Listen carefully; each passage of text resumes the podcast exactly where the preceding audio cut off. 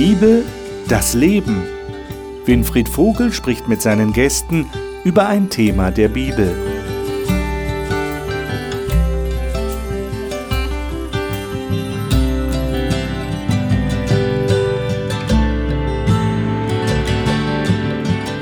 Willkommen, liebe Zuschauer, zur Talkrunde über die Bibel hier im Studio des Hope Channel. Hier sind Sie genau richtig. Wir studieren heute noch einmal den Galaterbrief, den Brief des Apostels Paulus an die Christen in Galatien, dieser Provinz in Kleinasien. Wir haben jetzt ein ganzes Vierteljahr diesen Galaterbrief studiert. Sollte es tatsächlich vorgekommen sein, dass Sie irgendeine dieser Sendungen dieses Studiums verpasst haben, dann weise ich Sie auf unsere Mediathek hin. Da können Sie alle Sendungen des letzten Vierteljahres einsehen, zu jeder Tages- und Nachtzeit, wann immer Sie wollen und haben dadurch, wenn Sie alle 13 oder 14 Sendungen sich anschauen, ein kompaktes Studium des Galaterbriefes. Das ist eine tolle Sache, finde ich. Der Paulus, dieser große Apostel der Christenheit, hat den Christen sein Herz ausgeschüttet in diesem Brief. Wir haben das festgestellt in einigen Sendungen. Er hat ein besonderes Anliegen gehabt. Er hat Sorge gehabt, dass die Galater, diese Christen dort, das Evangelium nicht mehr richtig verstehen, dass sie, dass sie ein anderes Evangelium haben. Was war passiert? Es waren Leute reingekommen in die Gemeinden, in die Kirchen dort, die gesagt haben, na, der Glaube an Jesus alleine reicht nicht aus. Man muss auch noch beschnitten werden. Man muss sich an, an jüdische Gesetze halten, die ja auch von Gott kommen. Und die Leute da in Galatien, die waren scheinbar durcheinander gekommen. Und, und der Paulus ist irritiert. Und jetzt am Schluss seines Briefes, in den letzten Versen des sechsten Kapitels, kommt er noch einmal auf die Thematik zu sprechen und vor allem auf den Kern des Evangeliums, das Kreuz von Jesus Christus. Darüber wollen wir heute reden, wollen das noch einmal vertiefen, verinnerlichen, was die wichtige Botschaft des Galaterbriefes ist, das Evangelium im Galaterbrief. Und das möchte ich mit den Gästen hier im Studio tun. Die Gäste sind da, ich darf sie Ihnen jetzt vorstellen. Adelheid Ehrenholz hat viele Jahre ohne Gott gelebt, war aber lange auf der Suche nach ihm. Sie sagt, sie habe ihn in Jesus Christus gefunden und durch ihn fühle sie sich zum ersten Mal in ihrem Leben wirklich geliebt und am richtigen Platz. Chantal Igler ist in einer christlichen Familie aufgewachsen und studiert soziale Arbeit in der Nähe von Stuttgart. Sie sagt, dass sie gerne dem Vorbild von Jesus folgen und anderen Menschen helfen und für sie da sein will. Dr. Hajo Giebel hat bis zu seiner Pensionierung eine weltweit operierende Bildverarbeitungsfirma in München geleitet. Er ist überzeugter Christ und engagiert sich in seiner Kirche und in der Betreuung von Flüchtlingen. Erik Hensel ist christlich aufgewachsen und hat sich schon in jungen Jahren für einen Weg mit Gott entschieden. Er sagt, es habe noch einige Jahre gedauert, bis Jesus sein Herz wirklich bekehrt hat. Heute ist er Pastor einer Freikirche und will anderen helfen, diesem Jesus zu begegnen. Ich freue mich, dass ihr da seid. Studieren wir noch einmal den Brief des Paulus an die Galater. Und ich lade euch ein, dass wir die Verse 11 bis 18 lesen im sechsten Kapitel. Wer von euch möchte das mal lesen? Erik, vielleicht darf ich dich bitten, du hast die Schlachterübersetzung. Genau. Sei doch so gut und lies uns mal die Verse 11 bis 18. Seht, mit welch großen Buchstaben ich euch geschrieben habe, mit eigener Hand. Alle, die im Fleisch wohl angesehen sein wollen, nötigen euch, dass ihr euch beschneiden lasst, nur damit sie nicht um des Kreuzes des Christus willen verfolgt werden. Denn nicht einmal sie selbst, die sich beschneiden lassen, halten das Gesetz, sondern sie verlangen, dass ihr euch beschneiden lasst, damit sie sich eures Fleisches rühmen können. Von mir aber sei es ferne, mich zu rühmen, als nur des Kreuzes unseres Herrn Jesus Christus, durch das mir die Welt gekreuzigt ist und ich der Welt. Denn in Christus Jesus gilt weder Beschneidung noch Unbeschnittensein etwas, sondern eine neue Schöpfung. Aber alle, die nach dieser Regel wandeln, über alle, die nach dieser Regel wandeln, komme Frieden und Erbarmen und über das Israel Gottes. Hinfort mache mir niemand weitere Mühe, denn ich trage die Mahlzeichen des Herrn Jesus an meinem Leib. Die Gnade unseres Herrn Jesus Christus sei mit eurem Geist, Brüder. Amen. Mhm. Also das ist wirklich das, das Schlusswort sozusagen des Paulus. Und wir wollen das mal versuchen, der Reihe nach durchzugehen. Zunächst mal die Verse 11 bis 13. Äh, es fällt ja auf, dass er das betont, dass er mit großen Buchstaben und mit eigener Hand schreibt. Äh, würdet ihr das auch so sehen, dass er damit zum Ausdruck bringen will, was jetzt noch kommt als letztes? Das ist ganz wichtig, dass er das extra betont. Könnte man so sagen, oder? Also ich denke, das ist wie so ein, nochmal eine Art Zusammenfassung von den gerade den wichtigen Punkten, die er halt in seinem Galaterbrief. Genau, und da sagt er, das schreibe ich jetzt mit großen Buchstaben. Genau. Also man könnte sagen, das ist mir ganz besonders wichtig. Und ich schreibe es selber. Aus, aus theologischer Perspektive äh, gibt es auch die, das, die Deutungsoption, dass äh, eben die Leute oft Briefe diktiert haben. Mhm. Aber das war ihm wohl alles so wichtig, dass er es jetzt auch mal selber schreibt. Ja? Genau. Und damit wird schon ausgedrückt so. Das ist mir sehr wichtig. Also von daher. Ja, ja. Gut, gehen wir mal auf die Verse 12 bis 13 ein. Ähm, oder 12 und 13. Ähm, der Paulus scheint ja hier einen nicht so rühmlichen Beweggrund der Leute, die da nach Galatien gekommen sind und die Leute durcheinander gebracht haben, zu entlarven. Ähm, er schreibt hier, ja, die, die wollen nicht verfolgt werden und sie wollen gut angesehen werden. Ähm, könnt ihr das irgendwie nachvollziehen, dass, dass solche Beweggründe eine Rolle spielen, wenn ich jemand anderem von meinem Standpunkt überzeugen will? Habt ihr das mal selber für euch reflektiert, wie es euch damit geht, wenn ihr einen anderen von einem bestimmten Glauben oder von einer Kirche oder einer bestimmten Überzeugung überzeugen wollt? Also für mich, äh, wenn ich das so in meine Sprache übersetze, dann heißt es, so viele äh, gut angesehen sein wollen, ähm, genau diese nötigen mich, ähm, sich ihren Verhaltensweisen anzupassen. Also mhm. Also dieses Beschnittensein heißt genau. eigentlich so, äh, passt dich jetzt mal mir an, ähm, weil nur dann ähm, kann ich ähm, kann ich dich auch beschützen. Also nur dann äh, kann ich mit dir auf einer Ebene ähm, äh, weitergehen. Und äh, das ist halt eben so das, was, ähm, wovor er uns beschützen will. Paulus sagt, also seid vorsichtig, passt auf, ja, dass die, die ähm, euch da verführen wollen, ja. dass ihr denen nicht glaubt. Und jetzt kommt ja auch noch dazu, das dürfen wir auch nicht außer Acht lassen, das wurde schon mal in einer der Sendungen erwähnt, aber wir wollen es noch mal kurz anreißen. Da steht ja nur, damit sie nicht um des Kreuzes Christi willen verfolgt werden. Warum sind die Leute verfolgt worden?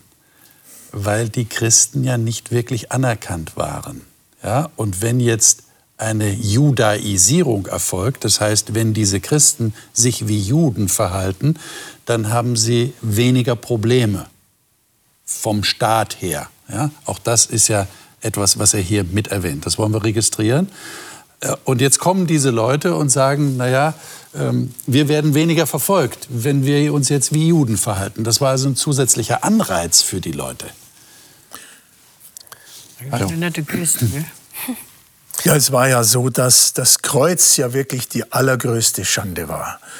Und wenn jemand das für sich beansprucht und sagt, das Kreuz ist alles, was ich brauche, dann bringt er ja damit das ganze damalige Denken völlig durcheinander. Ja. Denn diese Anpassung an äh, die Juden damals in der Beschneidung hieß ja, äh, ich bin ja eigentlich da auch, ich habe vielleicht noch zusätzlich was. Aber eigentlich das Wichtigste ist mir, ich bin gesetzeskonform. Und damit äh, kann man schon äh, Widrigkeiten vermeiden. Ja. Wie kommt denn jetzt der Paulus drauf zu sagen, diese Leute, die so gesetzeskonform sein wollen, die sind es eigentlich gar nicht? Habt ihr das registriert? Das steht in Vers 13. Ja? Denn auch sie, die beschnitten sind, befolgen selbst das Gesetz nicht. Wie kommt denn auf die Idee? Die befolgen das Gesetz nicht. Die wollen doch gerade das Gesetz befolgen und zeigen es sogar nach außen hin.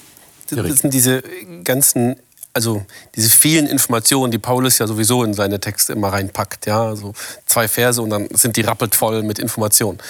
Ähm, ich wollte mal zurückkommen auf, auf die Stoßrichtung, die er da ja auch mhm. anspricht. Die wollen, dass ihr euch beschneiden lasst. Ja. Also, ich glaube, jeder von uns hat es schon mal erlebt, dass wenn wir ein Lieblingsthema hatten oder eine Lieblingsüberzeugung, und die, die kann jetzt auch nicht religiös sein, ja? nämlich nutze ich Windows oder Apple oder keine Ahnung oder welche Schuhe oder welche Ernährungsweise.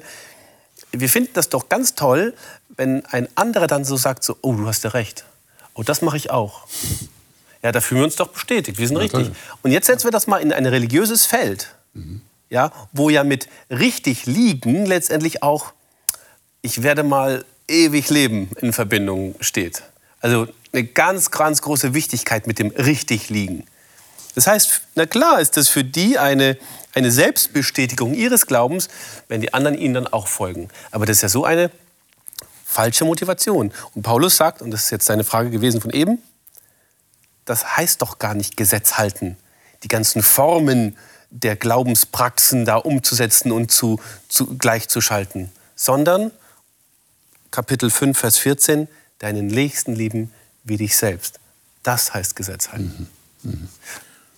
Da werden ja zwei Motive genannt, eben die Verfolgung zu vermeiden und sich rühmen zu können. Da ist vielleicht ein großer Redner, der konnte die Leute überzeugen, der hatte äh, aus, der damaligen, äh, aus dem damaligen Gesetz, also Mosebücher, da konnte er so toll reden und konnte sagen, warum das alles wichtig ist. Und er konnte die Leute überzeugen und das ist natürlich schon jemand, wer so gut reden kann und so gut argumentieren, der wird schon hoch angesehen. Ja, das ist eine feine Sache. Ja, ja das, das ist sicher ein Punkt. Ja. Ähm, jetzt kommen wir zum Vers 14. Äh, das ist jetzt eigentlich der Kern, habe ich den Eindruck. Habt ihr auch den, den Eindruck, dass das der Kern dessen ist, was er hier sagen will? Äh, vielleicht kannst du es mal, Chantal, in der Neues Leben Übersetzung lesen, dass wir es mal da hören. Was mich betrifft, so bewahre Gott mich davor, mit irgendetwas anzugeben. Rühmen will ich mich nur einer Sache, des Kreuzes von Jesus Christus, unserem Herrn, durch das mein Interesse an dieser Welt gestorben ist, wie auch das Interesse der Welt an mir. Hm. Na, also darüber müssen wir uns sicher mal Gedanken machen, über diesen Vers. Was heißt denn das? Sich nur des Kreuzes Christi zu rühmen. Könnt ihr das irgendwie in eine Sprache übersetzen, die uns näher steht? Ja. Also, das ist ja so dieses, ähm, ich wurde Christin, so und jetzt soll mir die Welt ja eigentlich ähm, so ziemlich egal sein. Mhm. Ich möchte ja in der Welt Christi leben. Ich möchte das neue Leben annehmen. Mhm. Und ich möchte das neue Leben auch leben. Dazu gehört aber auch, dass ich all diese Muster, die diese Welt mir geprägt hat, also mir ähm, als Stempel aufgedrückt hat, nicht, nicht mehr lebe. Hm. Und äh, es geht nicht. Es geht nicht. Aber ich finde hier eine Weltfeindlichkeit rauszulesen, auch wiederum falsch. Ja. Jesus selbst ja. sagt ja, Johannes 3,16, ja. so sehr hat Gott die Welt geliebt. Ja. Warum sollen wir die Welt jetzt nicht lieben? Ich glaube, dass Pet, äh, Paulus hier aber diese Dynamiken anspricht, dass ich aus, aus dem, was ja hier er die Welt nennt, Selbstwert rauszieht, Selbstbestätigung, so diese Abhängigkeit machen von der Bewunderung anderer Leute und keine Ahnung, alles das, was er auch mit selbst sich rühmen bezeichnet, sondern sein, sein Wert als Person, äh, die Zufriedenheit und seine Heilsgewissheit allein aus dem, was Jesus ihn, für ihn bedeutet, zieht. Und das ist eine ganz andere Nummer, das heißt, ich kann immer noch sehr die, die Welt liebend im Fokus behalten das ist und genau nah das, dran was sein. Ich sagen wollte. Das finde ich extrem genau. wichtig. Weil wir können uns nicht aus dieser Welt zurückziehen. Genau. Wir leben in dieser Welt und wir haben Anteil an dieser Welt. Absolut. Und wir, wir, wir bringen dieser Welt ja auch vieles ähm, durch unseren Glauben, bringen wir der, der Welt ja auch vieles ähm, an Gleichgewicht wieder mit rein. Ja? Ähm, also ich sehe das einfach so im Umgang mit anderen Menschen habe ich ein völlig anderes Denken und eine völlig andere Weitsicht für mich ja. erreicht, die vorher eng und klein war und doktrierend und jetzt weit und offen und hey, du bist toll so wie du bist und den Rest macht in meinen Gedanken für mich immer Jesus und dann ist mir wichtig, dass Jesus diese Person auch für mich ja, dass ich innerlich. Nee, ich, ich habe bei dir auch gar keine Weltfeindlichkeit rausgehört, sondern Nein. eher, ich habe dich so gehört, dass du sagst, als ich Jesus angenommen habe, da, da habe ich gemerkt, bestimmte Denkmuster, an die ich mich in dieser Welt ja so gewöhnt hatte, ja. die musste ich irgendwie verlernen oder die, die bin ich immer noch dabei, die zu verlernen. Ist es das eher? So, so, so bestimmte Verhaltensmuster oder Denkmuster, die, die einfach so in uns drin sind.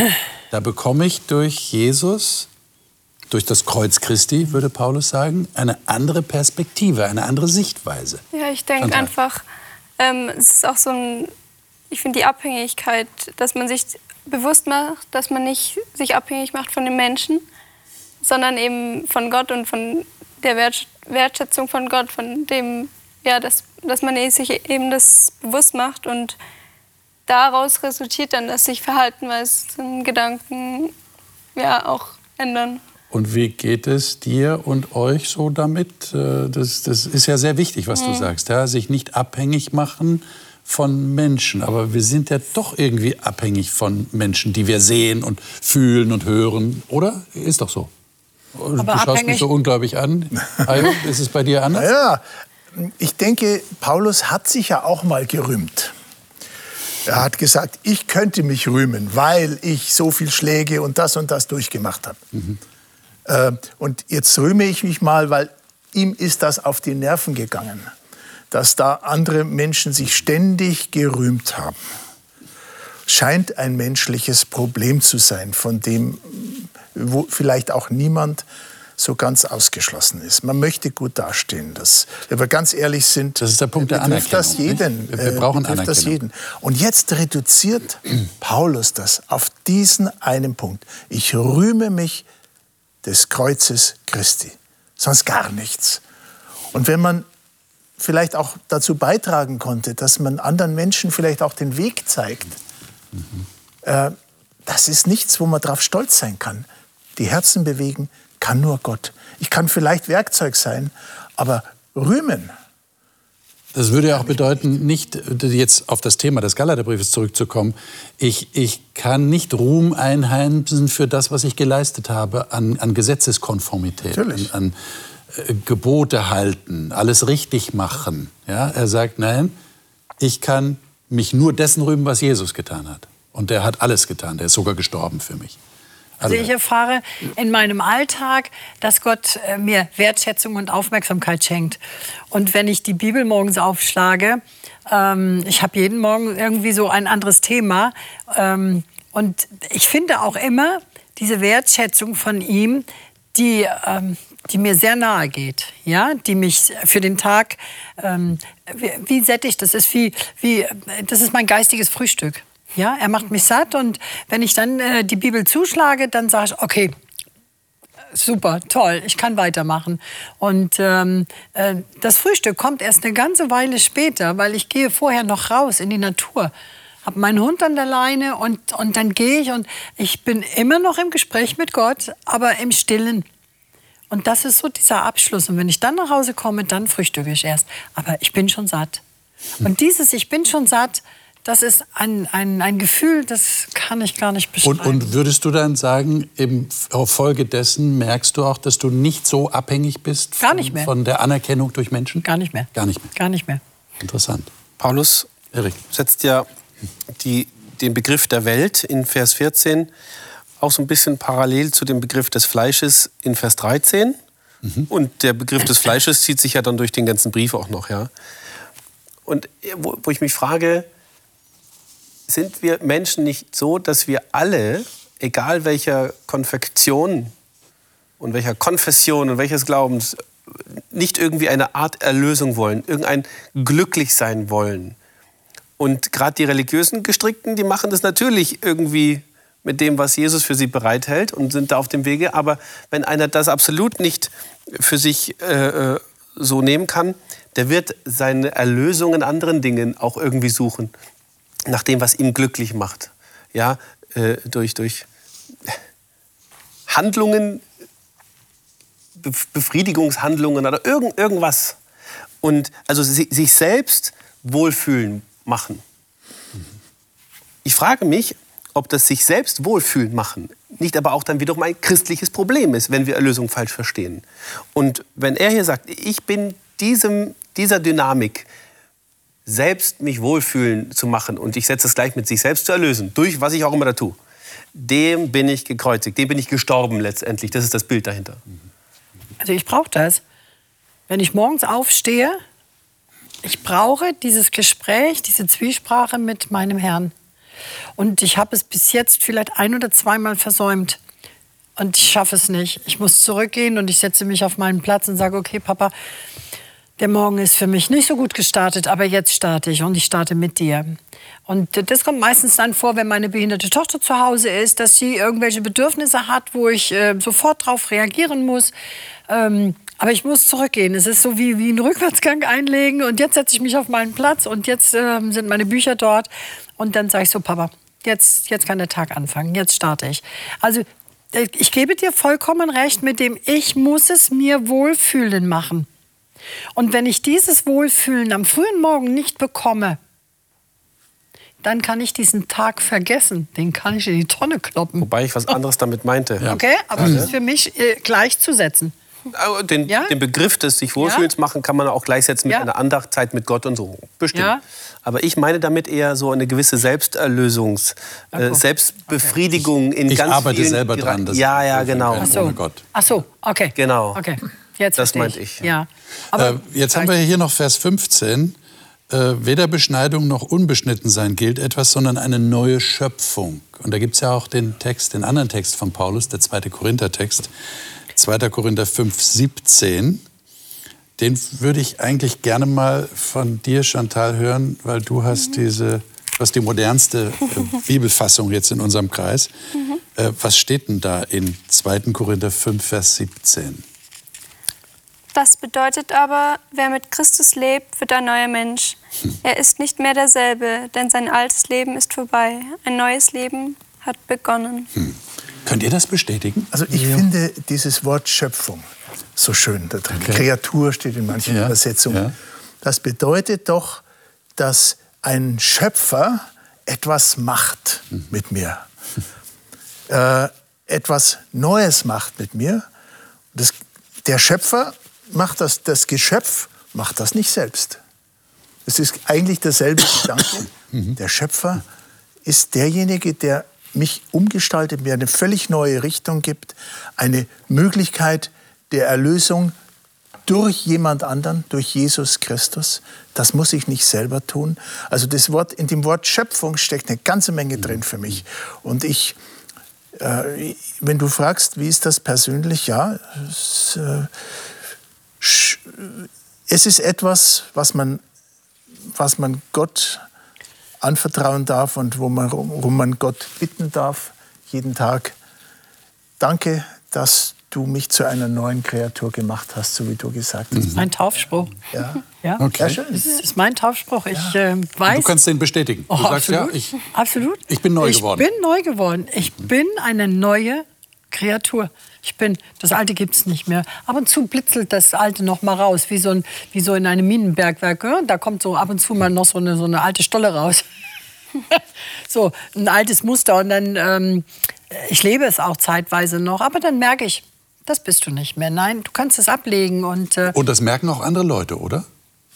Dass, man, dass, dass da was neu geworden ist? Das mir absolut. Schon. Also es gibt eine Freundin, die hat mal zu mir gesagt, das bist du nicht mehr. Ich, so wie du, wie du jetzt bist, kenne ich dich nicht. Du bist, völlig, du bist jemand völlig anderes. Hm. Und das ist, das denke ich, ist so das, was mir Aber auch. sie ist immer noch deine Freundin. Ja, ja. Schon. Ja, ja. Also, also sie, sie, mag, wie du wir jetzt haben, bist. Wir haben eine neue Beziehung äh, angefangen aufzubauen. Und das ja. ist halt eben schön, dass man etwas Neues beginnen darf. Ähm, und dass man das Alte dabei doch mitträgt. Ne? Das Alte ist noch vorhanden und wir haben es noch nicht abgelegt. Ähm, aber es ist etwas Neues im Entstehen. Ja. ja. ja.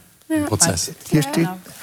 Bitte. Ich finde auch den Gedanke eben da wichtig, den du auch schon ein bisschen angesprochen hast, dass eben nicht ich für Gott mich verändere, sondern dass Gott durch mich, mich also durch Gott ich eben verändert werde. Also so, dass es nicht in der Eigenleistung von mir ist, sondern dass es Gott in mir ist. Ja. Und interessanterweise sagt er ja hier auch, äh, es gilt weder Beschneidung noch Unbeschnittensein etwas. Also Beschneidung äh, gilt nichts. Das haben wir ja schon gelernt jetzt. Haben wir genügend betrachtet. Aber jetzt die, die Umkehrung unbeschnitten sein. Ja, ist, ist, ich, ist doch toll, dass ich mich in diese Sache mit der Beschneidung gar nicht habe reinziehen lassen. Da bin ich jetzt frei davon. Ähm, mhm. Da bin ich jetzt. Ich sehe das mal. Ähm, das ist derselbe Fehler, den man macht. Weder Beschneidung noch, noch unbeschnitten sein. Das ist völlig unwichtig. Er sagt, das Entscheidende ist die neue Schöpfung. Das Entscheidende ist die neue Schöpfung ja. und das, was Jesus für ja. uns getan hat am Kreuz, das ist es. Ob du beschnitten bist oder nicht, jetzt auch in dem ja, Sinne, im übertragenen geistlichen Sinne, Jesus möchte alles für dich tun. Also ich sehe hier noch viel mehr drin. Dieses weder beschnitten noch unbeschnitten sein, äh, wenn ich das auf die Menschen umlege, äh, der Herr liebt uns alle. Ja, er macht keinen Unterschied. Er liebt uns einfach alle, weder beschnitten noch unbeschnitten. Und wenn ich ähm, mich draußen in der Welt bewege, dann weiß ich, dass alle Menschen, die mir begegnen, sind Kinder Gottes. Und da gibt es keinen Unterschied. Und selbst der Verbrecher und selbst der, der ähm, Dieb und selbst der Ehebrecher, alle sind Kinder Gottes und Gott macht etwas Gutes daraus, ja, ohne dass ich da Einfluss drauf habe. Also ich hatte keinen Einfluss auf das, was Gott aus mir gemacht hat, sage ich ganz ehrlich. Der hat mich überrumpelt, da war Jesus, da war der Gedanke, wer ist Jesus? Und Jesus hat aus mir das gemacht, was ich heute bin und ich hatte keine keine Möglichkeit, mich dagegen, ich konnte mich nicht dagegen wehren, sage ich heute so, weil ähm, ich hatte gar nicht mehr die Kraft, überhaupt mich gegen irgendwas zu wehren. Und dann kam er und hat mich genommen. Und dafür bin ich heute sehr. Also, da könnte ich, also höre ich schon Leute, die sagen, nein, nein, nein, das kann ja nicht sein. Du, du, musst das ja selber auch entschieden haben. Du kannst ja nicht. Jesus überrumpelt ja niemanden. Doch, äh, nein, äh, vielleicht ist überrumpelt das falsche Wort. Jesus hat mich an die Hand genommen. Okay. Ähm, ich habe Jesus gesucht. Ich habe jeden Menschen gefragt, kannst du mir bitte sagen, wer Jesus ist? Aber ich habe wahrscheinlich die falschen Menschen gefragt, weil so richtig beantworten konnte mir das niemand. Und ich habe erst übers Fernsehen erfahren, welchen Einfluss und wer Jesus ist und was, was er für mein Leben bedeutet. Und dieses, was er für mein Leben bedeutet, das habe ich gesagt, okay, davon will ich mehr. Und so bin ich im Prinzip in Christus hineingewachsen. Also ich will nur noch mal sagen, dem Martin Luther hätte das sehr gefallen, was du gesagt hast. Ja. Weil der Martin Luther war nämlich der Überzeugung, der hat ja auch den Galaterbrief sehr gemocht. Er war der Überzeugung, dass wir aus uns heraus gar nicht die, die, die Möglichkeit haben, sondern, sondern Jesus ist, ist derjenige, der das tut, der sogar in uns äh, den, den Willen schafft, dass wir überhaupt offen sind für das, was da an Neuem entstehen soll. Also Luther hätte das sehr gefallen, was du ja. sagst. Ich finde halt auch, dass in dem Begriff der Schöpfung die Geduld mit sich selbst mitschwingt. Denn am Anfang der Bibel finden wir den Schöpfungsbericht und der dauert nach der Bibel sechs, sieben Tage. Also da ist ein Zeitraum irgendwie dabei. Und ähm, wenn man an so ein Bekehrungserlebnis denkt, ist das so ein Terminus, ne? wenn man sagt, oh, man hat es verstanden mit Jesus und nimmt ihn an, ähm, dann sollte man sich nicht unter Druck setzen, so, jetzt bin ich ein komplett neuer Mensch. Mhm. Aus, das Alte gibt es nicht mehr, neu. Nein, Funktioniert das ist ein Prozess. Nicht. Eine Schöpfung lasse ich an mir geschehen. Genau. Und das geht. Also ich, ich möchte diese ist auch ein Kennenlernen. Nicht? Ich, ich möchte ja. Entspannung da drin irgendwie auch mal mit, mit haben. Ja. Da steckt ganz viel Spannung drin, ja. Also ihr würdet alle sagen, ihr seid neu, ihr seid neue Leute geworden. Das ist nicht so einfach zu sagen, wenn man als in einem christlichen Elternhaus aufgewachsen ist. Da gibt es nicht so einfach diesen, diesen Effekt. Ich, ich bin dir jetzt nicht neidisch, dass du diesen Effekt hast, aber es ist schon ähm, ein, ein, ein Neuwerden. Vielleicht ist es ein immer wieder Neuwerden. Natürlich in der Taufe, ja, aber doch auch immer wieder ein, ein Neuwerden, äh, was, was auch immer wieder entsteht. Vielleicht nicht als ein großes Erlebnis im Leben. Ich lerne mich auch eigentlich tagtäglich neu kennen. Es ist für mich ein so ähm, was kommt denn da aus mir raus? Was macht die Adelheid heute? Und ähm, diese, diese die größte Veränderung, die Jesus mir geschenkt hat, ist, dass ich die Menschen lieben darf, mhm. dass ich Menschen helfen darf, dass ich Menschen die Hand geben darf, ohne in irgendeiner Form eine Zensur oder Zäsur anzulegen. Ich bin einfach nur glücklich, dass es euch alle gibt. Also, und meine, das hätte ich früher nie gehabt. Ja? ja? Ich habe gerade überlegt, Hajo, als du geredet hast, ob wir vielleicht da als diejenigen, die so reingewachsen sind, da in der Gefahr sind, auf so eine falsche Fährte zu kommen. Dass wir, dass wir, weil wir ja schon so vieles erlebt haben, weil wir reingewachsen sind, vielleicht schon als Kinder, so das Gefühl haben, naja, da hat sich ja nicht viel geändert. Aber es geht ja eigentlich nicht nur um, um Verhaltensweisen, ja, geht ja nicht nur um Verhaltensweisen, sondern äh, Könnt ihr das irgendwie nachvollziehen, was ich jetzt sagen will? Das, genau, da, da, da passiert noch, innen drin was. Äh, vorher und nach meiner Bekehrung, ich habe selbe markante große Nase. Ja, äh, ich, ich rede viel und gern. Ja. ja. das ist ja vorher wie nachher. Ja. Aber wie setze ich jetzt mein, mein, mein vieles Reden ein? Ja. Das hat wahrscheinlich, und da möchte ich auf diesen Schöpfungsbegriff eingehen, etwas in Gott kreativ, ja. eine kreative Wendung genommen, vielleicht. Ja. Also, und das kann da jeder irgendwie auf sich selbst mal äh, anwenden. Also diesen Kreativitätsgedanken an sich, den Gott mit einem dann macht, den finde ich halt extrem wichtig. Wer sagt, ich lerne Gott kennen und ich werde ein neuer, neuer Mensch, wenn der einen Eindruck hat, dass plötzlich was weniger wird, was unkreativer, was unangenehmer, muss ich sagen, so, ich glaube, dann bist du irgendwo auf der falschen Pferde. Ja. Sondern es muss kreativ werden, schön. Der Schöpfer werden. macht Schöpfer. Wird was Neues draus, obwohl man irgendwie auch noch der, derselbe Mensch ist. Hallo. Also ich weiß aus meiner ähm, Erfahrung heraus, meine Tochter Michaela, die ist ja mehrfach behindert, die geht nun mittlerweile jedes Wochenende mit in die Gemeinde. Und ich weiß von den Geschwistern, die Michaela bringt ganz viel Neues herein. A, dadurch, dass sie nicht sprechen kann, ähm, und sie ist einfach offen jedem gegenüber. Sie kennt keine Vorurteile. Die gibt es für sie einfach nicht. Sie geht auf jeden zu, umarmt jeden, küsst jeden, ob die das wollen oder nicht wollen, spielt überhaupt keine Geige. Und es ist einfach so, dass die Gemeinde mir sagte, die Michaela hat hier ganz viel Neues und Liebevolles reingebracht. Die Geschwister die Geschwister sehen Dinge anders, ja, liebevoller. Und das war für mich so, ähm, dass ich heute auch sage, ich nehme sie immer mit. Ich habe keine Scheu mehr. Am Anfang hatte ich Scheu, weil ähm, einen behinderten Menschen in eine bestehende Gruppe hineinzubringen, ist schon für die bestehende Gruppe schwierig, ja. Für meine Tochter nicht. Aber ich finde es das interessant, dass, ja. Äh, so ein Mensch, der ja auch etwas sehr Kindliches an sich hat, absolut. Äh, äh, so eine, eine Stimmung reinbringen kann und auch anderen helfen kann und mhm. ihnen damit Anreiz werden kann, mhm. darüber nachzudenken, mhm. vielleicht habe ich schon was verlernt. Ja. Ja? ja. Indem ich Menschen nicht mehr so offen und so freizügig begegne. Ja. Der sieht keine Grenzen. Ja, genau. Keine typischen Barrieren. Ja. Gibt's, Gibt's nicht. nicht. Gibt's nicht. Dann gehen wir noch auf die, die letzten Verse ein. 17 und 18. Vielleicht können wir die noch mal lesen. Die ist jetzt schon eine Weile her, dass äh, wir sie gehört haben. Äh, darf ich dich bitten, Hajo, die beiden Verse noch mal zu lesen? Das sind die beiden letzten Verse im Galaterbrief. Ja. Hinfort mache mir niemand weiter Mühe, denn ich trage die Mahlzeichen Jesu an meinem Leibe. Die Gnade unseres Herrn Jesus Christus sei mit eurem Geist. Brüder und, mhm. äh, und Schwestern wird gedanklich hinzugefügt. Natürlich, dürfen wir gerne hinzufügen. Ja. Ähm, wie versteht ihr das? In Zukunft mache mir keiner Mühe. Äh, das klingt so aufs erste Hören ein bisschen abrupt, ja, so als wollte der Paulus sagen, ich habe jetzt genug. Und ja, belästigt mir irgendwo steht, glaube ich, auch belästigt, ne? Mhm, äh, ein neues Leben belästigt mich nicht mehr. Das ist ja krass.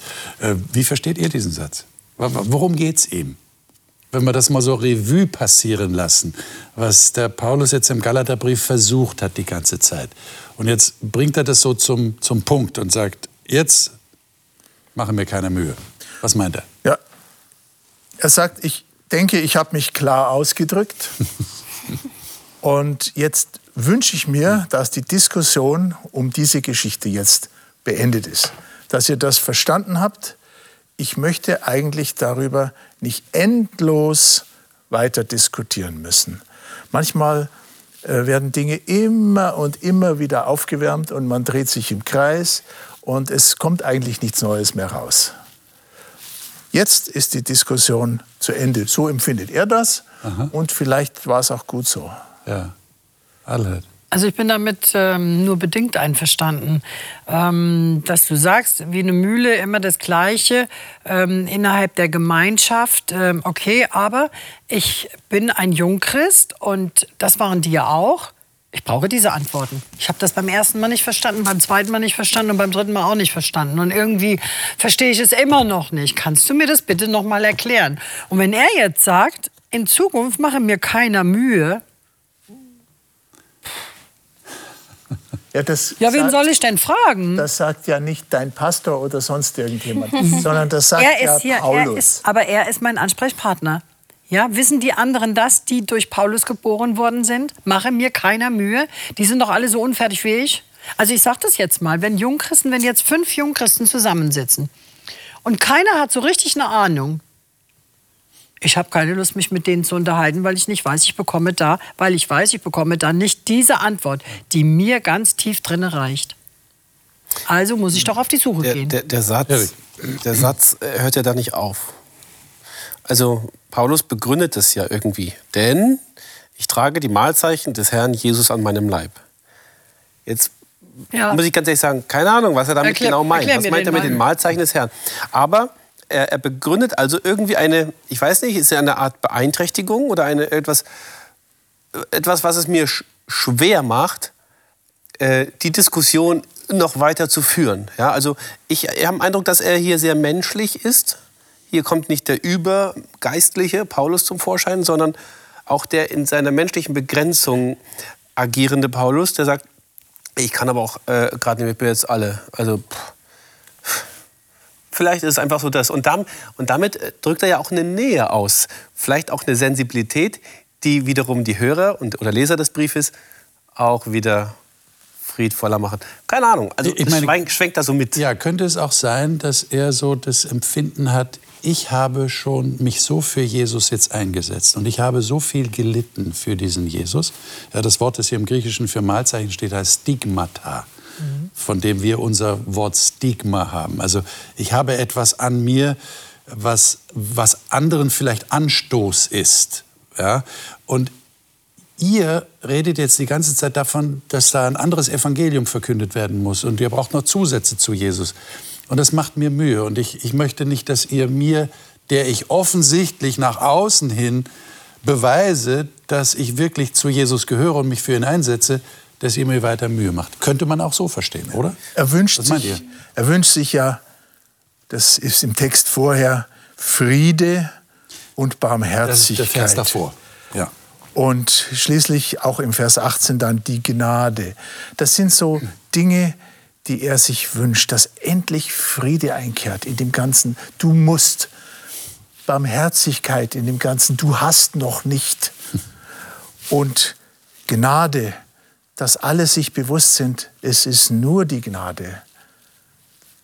Nur die Gnade Mein- Gottes. Das ist auch, was Luther ja ganz klar gesagt ganz hat. genau. Nur die Gnade Ja. ist Ja, es. ganz was genau. sonst? Ganz genau. Pa Paulus schreibt doch in Kapitel 4, Vers äh, 16, es soll auch ein eigenes Betroffensein in der Diskussion. Er erklärt ja nicht nur anderen Streitparteien, sondern er sieht sich auch selbst als Angeklagter. Und in 4,16 sagt er ja, bin ich jetzt euer Feind geworden? Von daher könnte man den, diesen Satz mit dem Stigma vielleicht deuten, hört jetzt bitte auf, mich weiterhin zu stigmatisieren. Damit wird ja auch was ganz Starkes ausgedrückt. Ich leide irgendwie schon darunter. Und dann kommt dieser Gedanke, äh, äh, Jungs, mit, mit Gnade, mit Barmherzigkeit kommen wir wirklich weiter. Ja. und das ist das, was er sich wünscht.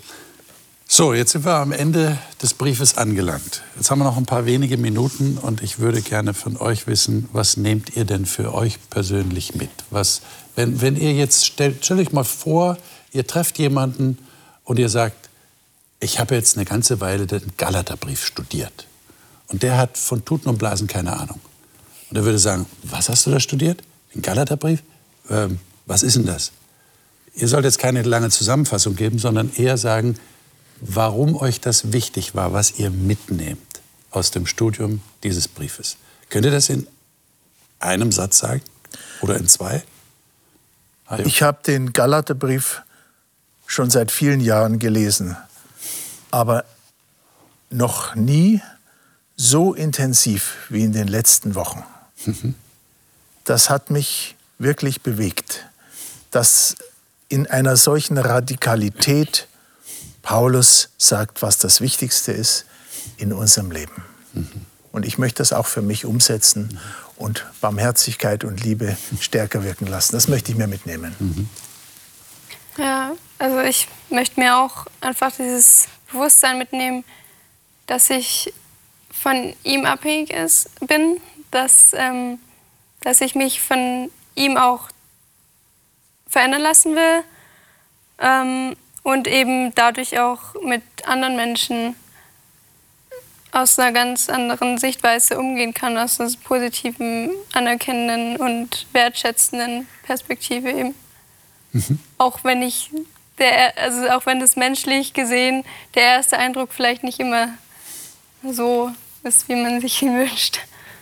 Mhm. Äh, der, Gatter, äh, der Gatter, der Galaterbrief, der schubst mich in einen Prozess der Selbstreflexion rein all das zu hinterfragen, ähm, was ich als Mitglied in einer bestimmten Freikirche als heilsnotwendig erachte. Das mal zu hinterfragen und sagen, auf was kommt es aber eigentlich wirklich an? Und das kann eigentlich jeder Christ tun, der sich einer Kirche zugehörig weiß und äh, auf Dingen rumreitet, die äh, er für lebensnotwendig hält, die er letztendlich aber auch Grenzen zwischen den einzelnen Christen wieder aufbauen und sagen so, was ist das Einzige, was uns rettet? Mhm. Und das ist ein, ein, ich werde in Tabuthemen meines Glaubens reinge, reingeschubst. Aber sehr heilsam, sehr heilsam. Also für mich als, als Noch Zeit für zwei Sätze von genau, dir. Genau, für mich als Jungchristin hat mir der Galaterbrief sehr viel äh, Verstehen und Verständnis gebracht. Also ich äh, kann jetzt schon sagen, ich äh, es arbeitet in mir und ich werde sicherlich sehr, sehr viel aus, das, aus dem, was wir in den letzten Wochen durchgenommen haben, für mich neu reflektieren können und ähm, ja, nehme viel mit. Ich danke dafür ganz herzlich. Liebe Zuschauer, mir kommt gerade eine Idee. Wie wäre es, wenn Sie uns schreiben, mir schreiben, was Ihnen der Galaterbrief persönlich gegeben hat? Natürlich können Sie nach wie vor Ihre Fragen stellen, aber vielleicht wäre das eine Möglichkeit, dass wir einmal Feedback von Ihnen bekommen. Und ich verspreche Ihnen, ich schicke das an die Gäste weiter, die hier im Studio waren diese letzten Wochen, äh, um Ihnen ein Feedback von Ihnen zu geben. Das bereichert uns, das erweitert unseren Kreis hier. Wir sind eine, eine, eine Gemeinschaft von gläubigen Menschen. Und selbst wenn Sie vielleicht noch nicht so weit sind, können Sie vielleicht auch durch Fragen, die Sie haben, Anregungen geben, die wir aufgreifen können und die, die uns gegenseitig befruchten und bereichern. Damit schließen wir das Studium des Galaterbriefes ab und wir wenden uns einem nächsten Brief des Apostels Paulus zu, nämlich dem Brief, den er an die Christen in Rom geschrieben hat. Einer der berühmtesten, vielleicht der berühmteste Brief des Apostels Paulus überhaupt, kommt im Neuen Testament gleich nach der Apostelgeschichte. Diesen Brief wollen wir uns das nächste Mal zuwenden und wenn Sie das, was wir im Galaterbrief gemacht haben, geschätzt haben, dann werden Sie sicherlich auch unsere Diskussionsrunden zum Römerbrief schätzen. Und ich lade Sie jetzt schon ein, auf jeden Fall nächste Woche wieder dabei zu sein. Bis dahin alles Gute und Gottes Segen für Ihr persönliches Leben.